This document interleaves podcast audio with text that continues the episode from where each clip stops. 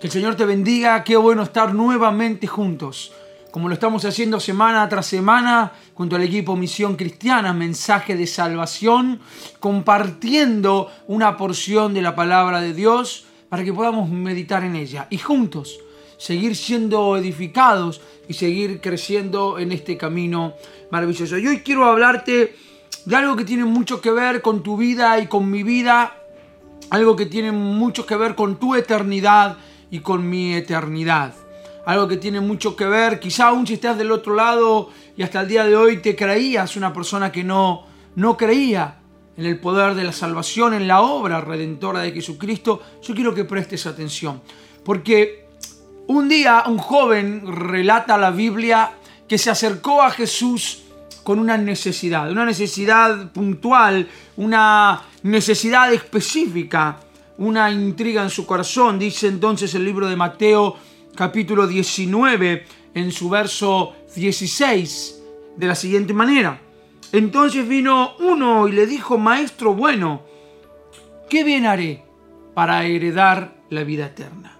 Y aquí lo primero que ruego al Espíritu Santo es que pueda poner inquietud en tu corazón para que al igual que este hombre, luego la Biblia dice que era un hombre joven, anheles saber y conocer qué es lo que tienes que hacer para heredar la vida eterna. Seguramente muchos de nosotros hemos decidido ni siquiera pensar en esto, ni meditarlo, porque hasta quizás escapa a nuestra creencia o a nuestra capacidad de razonamiento.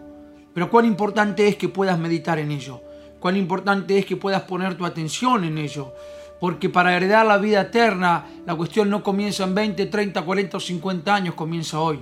La cuestión no comienza con una religión, la cuestión comienza contigo, la cuestión comienza en primer lugar con Dios.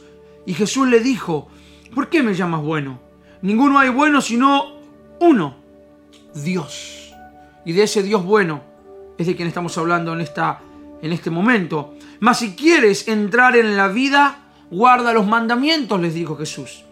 ¿Cuáles? Y Jesús le dijo, no matarás, no adulterarás, no hurtarás, no dirás falso testimonio, honra a tu padre y a tu madre y amarás a tu prójimo como a ti mismo. El joven dijo, todo esto lo he guardado desde mi juventud, ¿qué más me falta? Jesús le dijo, si quieres ser perfecto, anda, vende lo que tienes y dalo a los pobres y tendrás tesoro en el cielo y ven y sígueme. Oyendo el joven esta palabra se fue triste porque tenía muchas posesiones. Aquí Jesús le dio la receta para una vida eterna, la receta para la salvación. Aquí Jesús le mostró el camino a seguir, el cual el joven, no sabemos, la Biblia no dice más que en ese momento reaccionó con tristeza y se retiró. No sabemos luego, creemos, como yo quiero creer en, esta, en este momento, que la palabra de Dios va a hallar cabida en tu corazón. Y que quizá al principio pueda generar tristeza o malestar, pero que el Espíritu Santo obrará lo necesario para que esa palabra pueda traer fruto. Porque este joven hacía todo.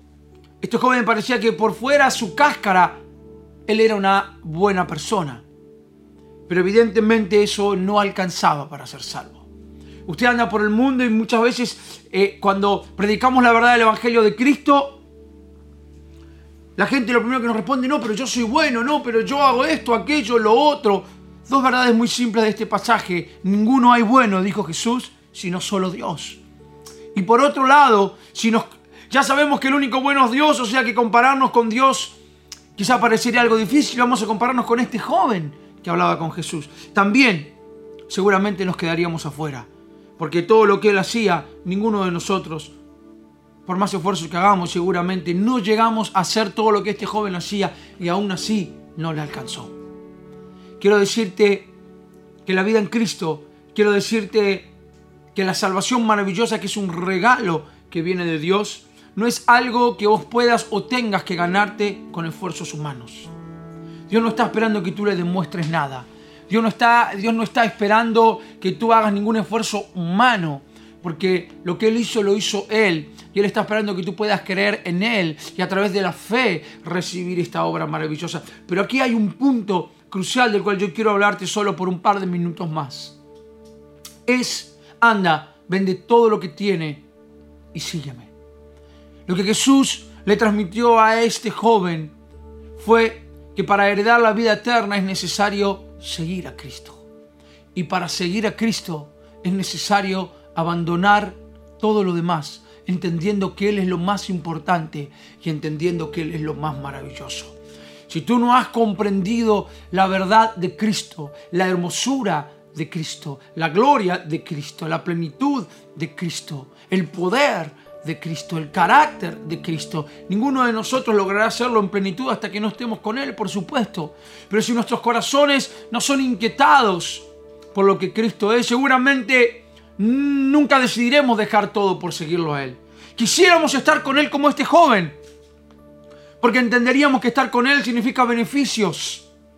Entenderíamos que estar con Él significan buenas cosas. Entenderíamos que estar con Él significa que seríamos favorecidos de parte de Dios. Pero yo quiero decirte hoy que seguir a Cristo es dejar todo. Y que Jesús te está llamando a que en tu corazón no haya muchos altares, no haya muchos señores, no haya muchos dioses, sino solo Jesucristo. Por eso esta es tu mañana, esta es tu tarde, esta es tu noche. Decirle, Señor, quizás yo mucho no entiendo. Señor, quizás yo mucho no sé. Señor, quizás hasta aún yo mucho no siento, pero hoy quiero rendirme a tus pies. Hoy quiero que me ayudes a abandonar todo lo que me hace rico en mi corazón. Todas esas riquezas que yo tengo, que quizás algunas sean pecados que no queremos abandonar, odios, rencores, inmoralidades, egoísmos. Quizás otras cosas pueden ser cosas buenas, pero que son esas riquezas en las cuales nos apoyamos y nos fortalecemos. Para que realmente podamos rendir todo a sus pies y solo Cristo, solo Cristo, sea la fuente de esperanza, sea la fuente de seguridad, sea tu fe. Solo Jesucristo. Anda, vende todo lo que tienes y dáselo a los pobres. Es un llamado de Jesús para cada uno de nosotros. Seamos pobres de espíritu. Que nuestro corazón no esté lleno de riquezas, sino por el contrario, podamos dejar todas esas riquezas a los pies de Jesús, como dijo el apóstol Pablo, todo.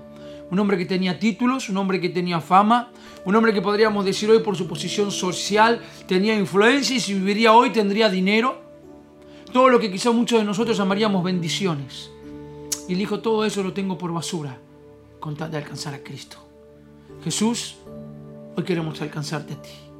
A partir de hoy, cada día de nuestra vida, ayúdanos realmente a poder rendir todo a tus pies para que solo tú no solo tengas el primer lugar, sino puedas ocupar todo nuestro ser, todos nuestros pensamientos, todos nuestros sueños y todos nuestros anhelos.